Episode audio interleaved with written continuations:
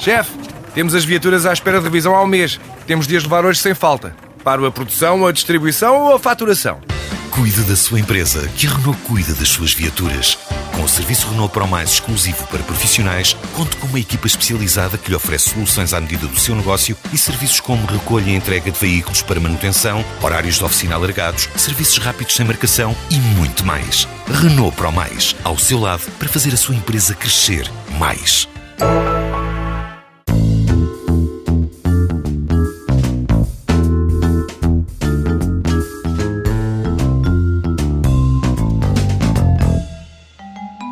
Quando falamos em rejeição, tendencialmente olhamos pelo ponto de vista de quem é rejeitado. Mas, Margarida, quem rejeita também pode sofrer?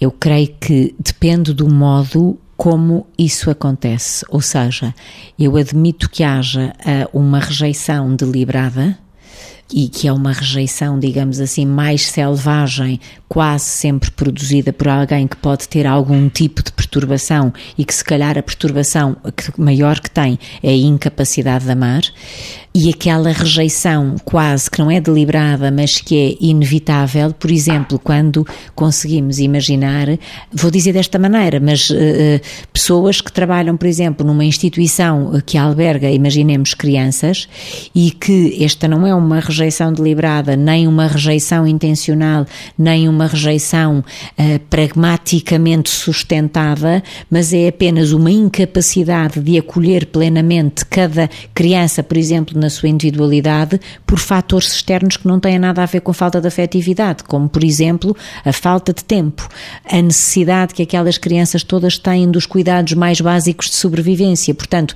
há, digamos assim, espaços em algumas instituições que são, eu diria, espaços de desamor por impossibilidade real de garantir uma sobrevivência se houver um vínculo forte pessoa a pessoa criado, porque há uma coisa chamada tempo que não exista mais. Portanto, este tema é tão denso, tão denso, tão denso que de facto admito que quem rejeita, não por querer rejeitar, mas por não poder fazê-lo de outra maneira, também eh, sofra e sofra por isto que estamos a dizer, não é?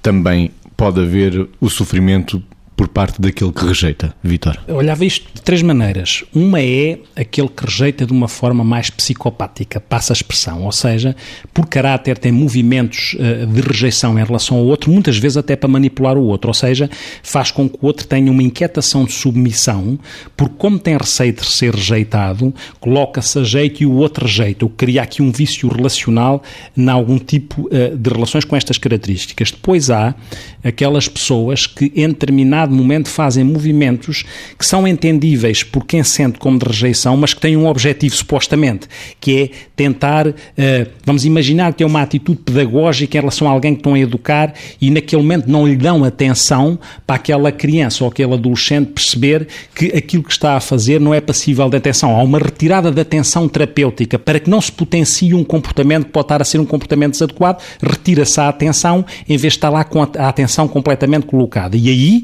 acredito que a pessoa que está a fazer esse movimento sofre com isso, porque está a fazer com uma intenção supostamente pedagógica, mas, não, mas isso não significa que não sofra. Está a tentar ter um resultado, mas sofre. Depois há outra coisa que é a indiferença.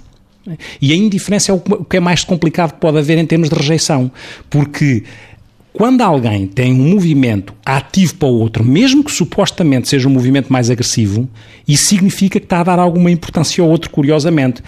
Há pessoas que não aguentam essencialmente é a indiferença. Porque se quando alguém tem uma, faz uma afirmação que é mais desadequada e que tem um caráter agressivo, nesse momento ainda se sente ligada. Aquelas pessoas sentem-se ligadas. A indiferença é altamente impactante no que diz respeito ao sentimento de rejeição.